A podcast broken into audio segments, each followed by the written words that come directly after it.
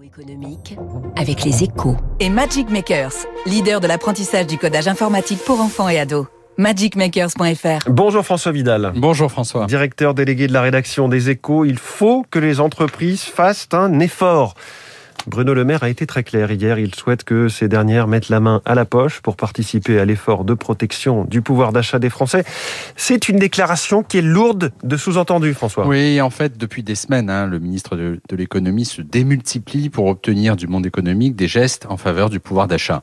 Augmentation de salaire pour les entreprises qui le peuvent, euh, modération tarifaire pour les secteurs les plus prospères et même contribution à la baisse des prix à la pompe pour le géant Total Energy.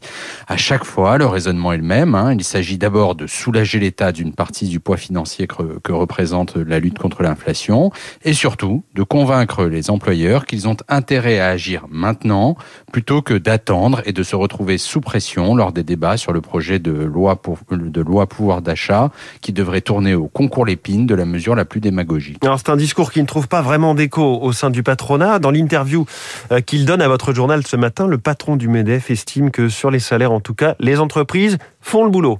Oui, il le fait chiffre à l'appui. Hein. Selon lui, la, la, masse salariale dans le privé a progressé de 11% au premier trimestre et elle devrait augmenter de 7% sur l'année grâce notamment au dynamisme du marché de l'emploi et aux difficultés de recrutement.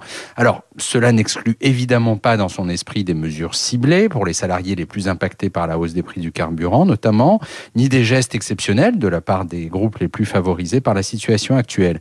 Mais la question de fond, François, c'est de savoir si ce discours de la raison peut être entendu et de savoir aussi si le gouvernement devenu minoritaire peut parvenir à préserver la politique de l'offre des assauts de tous ceux qui veulent tout sacrifier à la lutte contre l'inflation. C'est l'enjeu de la séquence qui s'ouvre et le succès n'est pas garanti. La mise en garde du patronat, c'est la une des échos, votre journal ce matin. François Vidal et son édito économique tous les jours à 7h.